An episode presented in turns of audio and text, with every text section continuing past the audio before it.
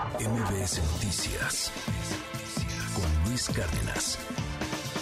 El presidente López Obrador ha reconocido, y eso fue hace unos momentos, que sí, efectivamente su sexenio es el sexenio más violento de la historia. Y el presidente le echa la culpa al pasado, es culpa del PRI, es culpa del PAN, es culpa de la herencia maldita. Nos guste o no, el presidente va a heredar un país peor que el que recibió, con más homicidios que el que recibió. A lo mejor es culpa del pasado, a lo mejor es culpa de los neoliberales, a lo mejor es culpa de lo que usted quiera, pero el presidente va a heredar un peor país que el que recibió de Peña Nieto y Peña Nieto heredó un peor país que el que recibió de Calderón y, bueno, pues esto parece que termina por ser una competencia de lo más chafa, de lo más feo, de lo más sangriento. Esto dijo el presidente hace minutos en la mañanera. Dice que, y es cierto que en el tiempo que llevamos nosotros en el gobierno han habido más homicidios, sí, porque pues estaba muy alto el número de homicidios cuando llegamos y lo hemos ido bajando, sin embargo todavía nos falta, pero nadie, nadie ha bajado el porcentaje de homicidios en los últimos 20 años como lo estamos haciendo nosotros. Bueno, esta medición sui generis del porcentaje las cifras siempre pueden moverse de muchas maneras. El tema es que en acumulados, sí, López Obrador lleva más muertos que los sexenios anteriores. Y, va a heredar más, más muertos y más violencia. Una de las zonas que más preocupa es la de Tamaulipas, por ejemplo, esa cuna del crimen organizado, en donde han nacido algunos de los peores eh, líderes criminales, células criminales, y que también son parte de la herencia maldita a las corcholatas. Hoy es miércoles de Nación Criminal. Desde que México inició la mal llamada guerra contra el narco, cada presidente ha subestimado un estado del país que se ha vuelto un emblema del fracaso de su estrategia de seguridad. Entidades que al inicio del sexenio habían sido ignoradas como un problema urgente y que a los pocos meses de haber iniciado la nueva administración federal se convirtieron en un incendio que no ha podido apagarse. Ahora que la conversación pública gira alrededor de las corcholatas, los destapados, licencias y renuncias, vale la pena recordar qué entidad subestimaron quienes han llegado al poder ejecutivo y qué entidad es más probable que se vuelva el origen de las atrocidades a partir de 2024 para la corcholata ganadora. Felipe Calderón, por ejemplo, fracasó en Chihuahua. Al llegar al poder, desplegó cientos de militares hacia su natal Michoacán sin pensar que el problema más complejo estaba en la frontera norte, específicamente en Ciudad Juárez. Allá se originó la crisis en su gobierno que significó la masacre de Villas de Salvarcar, a donde tuvo que viajar para pedir disculpas públicas y enfrentarse a la ira de las familias de 15 jóvenes asesinados. El panista dejó los pinos y Chihuahua se mantuvo como uno de los tres estados más violentos del país. Enrique Peña Nieto claudicó en Michoacán. Apenas tenía unos meses con la banda presidencial sobre el pecho cuando estalló la bomba de las autodefensas civiles, un movimiento armado que se gestó calladamente e increíblemente fuera de la vista del priista. Nombró a su amigo Alfredo Castillo como comisionado para la seguridad y desarrollo integral de Michoacán, pero ni todo el respaldo del gobierno federal sirvió para acabar con la familia michoacana y sus decisiones como los viagras o los tequileros. Hoy la guerra sigue, especialmente en la frontera con Jalisco y Tierra Caliente, y la derrota más importante de Andrés Manuel López Obrador en materia de seguridad es Zacatecas. Paseo de la izquierda en clave de su compañero Monreal, había permanecido por años como una entidad alejada de la violencia, pero en ese sexenio los homicidios y enfrentamientos se elevaron a un punto histórico jamás visto. En promedio, cuatro asesinatos al día y ocho de cada diez cometidos con arma de fuego. En el diagnóstico inicial como presidente electo, AMLO nunca vio a Zacatecas como foco rojo. El año siguiente dejará el cargo y la tendencia indica que el Estado minero continuará encendido en violencia. ¿Qué herencia maldita dejará López Obrador a quien se quede en su silla? Hoy la respuesta más rápida es Tamaulipas. Ese parece ser el futuro fracaso de la corcholata ganadora. El programa de seguridad ciudadana de la Universidad Iberoamericana publicó hace unas horas un trabajo de investigación titulado Los enfrentamientos de la Sedena, en el que se detalla el registro oficial de incidentes violentos entre civiles y el ejército mexicano. A través de un mapa, explora la distribución geográfica de enfrentamientos entre 2007 y 2022 con personas fallidas y heridas. Y el mapa destaca entre todas las entidades a la lastimada Tamaulipas, el rincón más letal de México. Un hallazgo brutal es que en enfrentamientos entre militares y presuntos delincuentes, solo en Nuevo Laredo, Sedena mata a 28 personas por cada una que hiere. El dato es escalofriante si se recuerda la posible ejecución extrajudicial de cinco personas por parte del ejército el pasado 18 de mayo, o los seis jóvenes masacrados presuntamente por el Estado mexicano el 26 de febrero. Quien llegue a Palacio Nacional o a Los Pinos encabezará una tropa que mata y luego pregunta, que no responde a los deseos de no más masacres del comandante supremo de las Fuerzas Armadas. No solo eso, la lucha de los soldados que se apegan a la ley es contra tres brazos armados que han demostrado su sadismo y atacar a civiles no relacionados con los cárteles, los metros, los ciclones y los escorpiones. Todos borbotones de una herida que no cierra llamada cártel del Golfo. Encima, hay que colocar el drama de los más de 30.000 desplazados por la violencia y las más de 12.000 personas desaparecidas en el Estado. Si Morena gana en 2024 y se confía pensando en que por tener un gobernador morenista, Tamaulipas no será una preocupación, que mire la historia reciente del país. No vaya a ser que por caminar con ojos tapados hagan que del noreste salga el próximo epicentro del dolor nacional.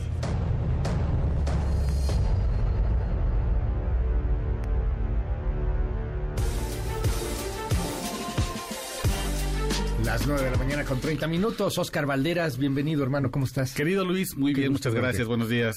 La herencia maldita de López Obrador a las corcholatas. Este estado en particular. Es un estado que además ha estado gobernado históricamente por el PRI, hizo alternancia con el PAN, con cabeza de vaca, y ahora hace otra alternancia con Américo Villarreal de Morena.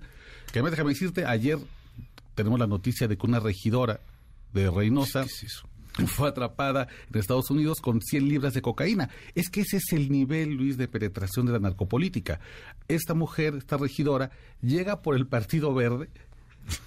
se hace cuando llega a la regidora, a la regiduría se cambia al PAN y después estando el PAN ya no contesta las llamadas y porque se hace muy cercana a Morena porque en realidad es un tema daltónico. En Tamaulipas no hay colores y el único color que pinde es el de la narcopolítica. Lamentablemente hoy a pesar de que no estamos todavía en la época de las propuestas de campaña muy específicas, no se lea ninguna corcholata decir reconocemos que hay un problemón que nos va a estallar en las manos, quien gane, quien gane, y se llama Tamaulipas. No lo tenemos. Sin embargo, ya comienzan a darse cifras muy importantes que nos hablan de que podría ser el gran fracaso de gane quien gane. Y eso es muy preocupante porque nadie está hablando del tema.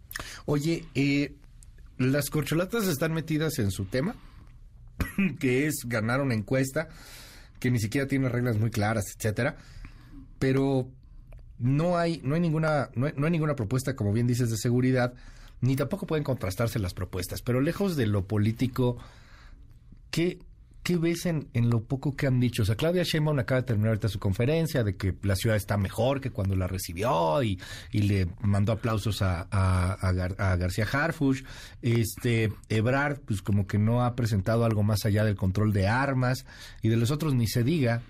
¿Tú, has, seguido eso de, estos políticos? ¿Hay algo sustancioso o Mira, mejor ni meterse? Deja de enfocarme en las cocholatas de Morena porque son quienes, bueno, favoritas. Pues pues, vamos a hablar de quienes están como frontrunners en ese momento en las encuestas. Claro, a Claudia Sheinbaum le toca una ciudad bastante despedazada en temas de seguridad que le deja Miguel Ángel Mancera, pero tiene herramientas. Tiene, por ejemplo, la mayor red de cámaras de videovigilancia de todo el país, tienes la mayor cantidad de policías certificados en el país.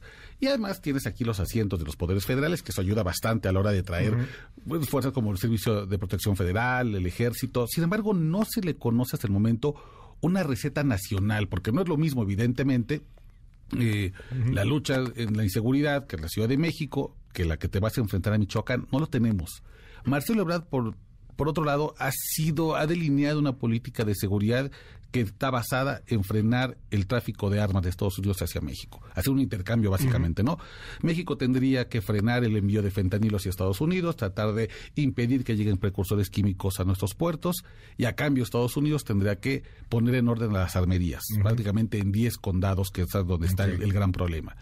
Pero Adán Augusto, no, no sé de Noroña, más allá de los lugares comunes de darle paz al pueblo, pues no.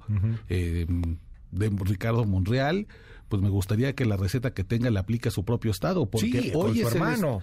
hijo, y con su y con el otro hermano, con, con el gobernador con los dos hermanos, y con el alcalde de Fresnillo, y el porque primo, ¿no? de los, dos, los hermanos, sí. nos hace uno. Eh, eh, Zacatecas se ha vuelto de verdad el dolor de cabeza de seguridad de este sexenio, porque Andrés Manuel López Obrador nunca vio Zacatecas como un foco rojo. Y bueno, y luego tenemos a la séptima corcholata recién añadida al catálogo, Jacob. que bueno, pues, No, bueno, Jacob está para meterse a la política ya y a ver qué ¿No? pasa, ¿no? Este, pero hay quien puede llegar a proponerlo. Ay, pues ya ni modo que nos funen. Hoy ha sido un día de funación. Una Lili Telles. Un Gustavo de Hoyos, a lo mejor. Claro. O sea, un tipo, un tipo que tenga carisma, o una tipa que tenga carisma. Y yo ahí veo a una Lili Telles, por ejemplo, creo que podrá hacer lo que quieras, pero algo de carisma tiene, pega, te, pues, sabe hablar, tiene cierto ángel. Este, y que empiece a hablar y, y que empiece a proponer el Bukele mexicano. Vamos a matarlos. Porque hace una semana estábamos tú y yo platicando de lo que pasó con los militares que asesinaron a los cinco chavos estos que eran, eran unos malandros, probablemente sí, traían armas largas, lo que sea.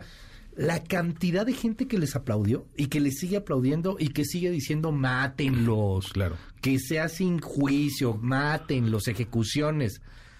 Pues qué peligro, porque si no hay propuestas racionales que no hay, esto es muy atractivo. Todavía no lo ha agarrado alguna corcholata, que creo que va a ser alguien de la oposición, pero es, Es bien un- atractivo. Es un riesgo, claro, el discurso radical de Lili Telles y de Gustavo de Hoyos. Es un peligro para la seguridad pública que empiecen con estos discursos de yo voy a matarlos, yo soy a favor del escuadrón de limpieza, yo... El escuadrón de Es limpieza. terrible. Eh, Luis, cuando, cuando tú ves el último informe que sacó la Universidad Iberoamericana eh, en el Departamento de Seguridad sobre cómo están los enfrentamientos, qué, qué- qué resultados dan los enfrentamientos entre Sedena y civiles, Tamaulipas es el peor lugar, porque en ese lugar, solamente en Reynosa, Tamaulipas, el, el ejército mata a 28 personas por cada una que hiere. Ese es, es un ejército de fuerza letal, que evidentemente es un problema para todas las personas que viven en Tamaulipas, porque te enfrentas al típico mátalos en caliente y luego investigamos. ¿Por cada herido matan 28? Por cada herido matan 28, 28.8, esa es la cifra, digamos, eh, eh, concreta. ¡Sas! Eso es, y esto, es- esto es un informe que salió hace apenas unas horas, salió ayer en la tarde, Pues cañón hecho eso. por la Universidad Iberoamericana. Y tú ves el mapa de enfrentamientos y todo, y todo el resto del país es como verde claro, verde, ve- verdecito, que te va marcando más o menos la intensidad de, de- De de la los- fuerza de de la- las muertes civiles. Y Tamaulipas es un azul azul intenso, el único azul intenso de ese mapa, lo que te demuestra el gran problema. No solamente te vas a enfrentar a una criminalidad organizada que ya está expresada en los metros, los ciclones, Sí. los escorpiones, cártel del Golfo, cártel del Noreste, cártel Jalisco que intenta entrar por la frontera sur, también a un ejército que no está haciendo caso. Y cuando el comandante supremo dice no más masacres, responde con masacres a la orden presidencial. Vayámonos a, a un ejercicio raro en torno a estas propuestas que pueden llegar, todavía no han llegado, insisto, pero están a la vuelta de la esquina. Yo sí veo a una Lili Telles que está a punto de proponer algo así, Sí. o, o a cualquier otro. Propuestas radicales, propuestas severas, el buquele mexicano. He platicado con gente de El Salvador y, y bueno, es muy interesante porque el problema de los maras, pues es una nimiedad si lo comparas al problema del narco mexicano. Claro. Para empezar, y nadie está discriminando a nadie, pero lo que nos dicen allá es que, bueno, los ubicábamos de volada porque están tatuados de cierta forma. Claro. Entonces, pues obviamente hay tatuajes que solamente tienen los maras. O sea, difícilmente era otro ciudadano, ¿no? Y los metíamos y los ubicábamos porque estaban ubicados en ciertas zonas, son pandillas que extorsionaban. Era... Los metieron en la cárcel, tiraron la llave y ni siquiera les dan de comer. Ok, todas las violaciones de derechos humanos que, que digas, perfecto. Pero que llegara un Bukele mexicano, ¿cómo aplica esto? O sea, ¿cómo decir, voy a ir a matarlos a todos? Pues ¿a quiénes? ¿Cómo? ¿Cuándo? ¿En dónde? Están todos metidos por todos lados. Claro. O sea, no se puede aplicar algo tan sencillo aquí. No, bueno, tanto Lili Telles como Gustavo Doyos han coqueteado con la idea de traer la pena de muerte a México. Por de ejemplo. vuelta, ¿no? Ajá. Instaurarla de vuelta. Que es evidentemente oficializar las ejecuciones extrajudiciales, hacerlas ya, digamos, parte de la normalidad cotidiana. Pero cuando tú haces eso, Luis, tienes que ir en contra de muchos tratados internacionales que México ha firmado. Es populismo puro, a menos que retires a México de una de las mesas más importantes y eso tenga su propio impacto económico. Podría haber sanciones ante una implementación, una política de, ese tamaño. Eh, yo creo que están, están pensando en la popularidad que tiene Bukele, cómo ha comunicado a través de redes sociales, cómo ha eh, puesto la mano dura como una respuesta a la falta de resultados de la democracia pero El Salvador no es México. Se van a equivocar si piensan que pueden implementar ese populismo de derechas acá. Ahora, el PRI, que robaba más, este, el PRI robaba más, el PRI en algún momento, porque lo vemos en la serie de Netflix, pues puso una Pax Narca. ¿Eso es factible hoy día? ¿Pactar con tantos la, historia de las negociaciones con los grupos criminales es algo que ha sucedido todo el tiempo en México. no es que un gobierno vaya a iniciar las negociaciones, vaya, las hizo siempre sin duda, Estado. Sin duda, Genaro García Luna intentó una pax narca con el cártel de Sinaloa. Sin duda, Alfredo Castillo, cuando fue comisionado en Michoacán, quiso hacer una pax narca con la familia michoacana. Y aquí Ricardo Peralta. Ricardo Peralta aquí lo quiso hacer con la columna armada Pedro J. Méndez, que es brazo armado del cártel del noreste, y con eh, las, las facciones armadas en, Michoacán. Yo no dudo que quien esté en el siguiente sexenio, sea quien sea, morenista o oposición, vaya a intentar una pax narca con diálogo, porque así se ha hecho siempre. la mejor experiencia internacional que te dice reducción de homicidios ligados a la criminalidad organizada con respeto a los derechos humanos, tanto como se pueda, en la medida posible, es el diálogo de paz en Colombia. Okay. No necesariamente el aviéntalos un pozo y, y avienta la llave de Bukele. A Bukele le va a costar esto en algún momento económicamente, pero uno observa una buena uno, por ejemplo, un buen ejercicio internacional, como es Colombia, como es incluso la lucha antimafia en Italia, y creo que ahí están los referentes de México. En la negociación, en, en, el pacto de avanzada sobre derechos humanos, justicia transicional, no en simplemente mátenos en caliente, porque no aplica para acá. En cuanto empiece a ser, quienes van a sufrir más esa política son la gente más pobre y más vulnerable de este país. Oye, y esto eh, que mencionas es, es, muy, muy, muy importante porque una cosa, insisto, sigue siendo este Bukele con un populismo de, de ultra derecha. Y ya otra cosa es el siguiente que va a enfrentarse a un desastre. Yo me imagino a un presidente o presidenta que llegara. Estamos hablando de escenarios súper raros, ¿no? O sea, que llegara a la derecha mexicana. Pues sería una orden de mátalos a todos, pero mátalos a todos como que ya hemos es que hemos visto el terror absoluto, Oscar, o sea, hemos visto cómo pasa lo que pasa en Allende, cómo, cómo pueblos enteros son arrasados y, y ni así se soluciona. Cuando mencionas Italia, cuando mencionas Colombia, pues la primera cosa fue la impunidad. Si matas a alguien, te vas a la cárcel. Es muy probable que te vayas a la cárcel. Aquí sabemos tú y yo que si matas a alguien, si secuestras a alguien, si te robas algo, no vas a ir a la cárcel. Por, supuesto. Y, además, en, estos, en, estas dos experiencias internacionales había una necesidad de primero desmontar el aparato de impunidad, que era lo más importante, es decir, hacer responsables a los políticos que crearon estos monstruos de criminalidad organizada para que ellos respondieran por sus actos y luego, es lo que hemos insistido durante mucho tiempo, ir tras las finanzas. Ir tras las finanzas. Eh, no vamos a poder resolver el problema de la criminalidad si seguimos teniendo estas empresas criminales tan poderosas. Lo demás Pretender que matando sicarios en, en, Nuevo Laredo, en los ejidos de Nueva Italia, Michoacán, en Lubianos, Estado de México, va a resolver la criminalidad. Perdón, es como querer eh, matar moscas pero teniendo la ventana abierta. No vamos a resolver nada. Ese populismo, yo creo, Luis, yo también coincido contigo, va, yo creo que en algún momento va a surgir eh, en la campaña. Se van a aprovechar de, de, esta desesperación de la gente, de que la gente en Tamaulipas, por ejemplo, está muy dolida con toda la herencia maldita que le dejaron con toda la razón del mundo.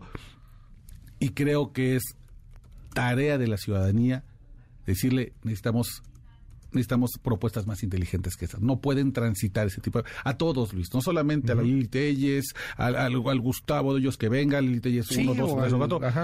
Cualquiera que venga. De, Morena, de la oposición, a decir que tiene una receta fácil para acabar con el crimen organizado, está mintiendo. Y yo creo que ahora que estamos en tiempo de destapes, corcholatas, renuncias y licencias, es buen momento para empezar a hablar de este tema. Oscar Valderas, mil gracias como siempre. Te seguimos en tus redes. Querido Luis, en Twitter seguimos la conversación, arroba Oscar Balmen. Muchísimas gracias. 5571-131337. ¿Cómo hacer cuando la delincuencia organizada está directamente con los ayuntamientos? Los municipios son los que están dirigiendo. Eh, Luis, un exgobernador ya fallecido del norte que pertenecía al PRI, dijo a los narcos, te permito que trabajes en esta carretera, pero no te metas en este espacio, palabras más, palabras menos, y eso funcionaba, se puede volver a hacer algo así. Este, fíjate que esto nos escriben muchos, Carde, es que ustedes no proponen nada, solamente critican. Bueno, pero es que... Es que tampoco es nuestra chamba. No es nuestra chamba. o sea, este... hay, una frase que a mí me encanta, Luis, sobre el periodismo que dice, el periodista no está llamado a pisar las cucarachas, pero sí a prender la luz de la cocina para que corran a esconderse. Está buenísimo. Lo dejaría ahí. MBS Noticias con Luis Cárdenas.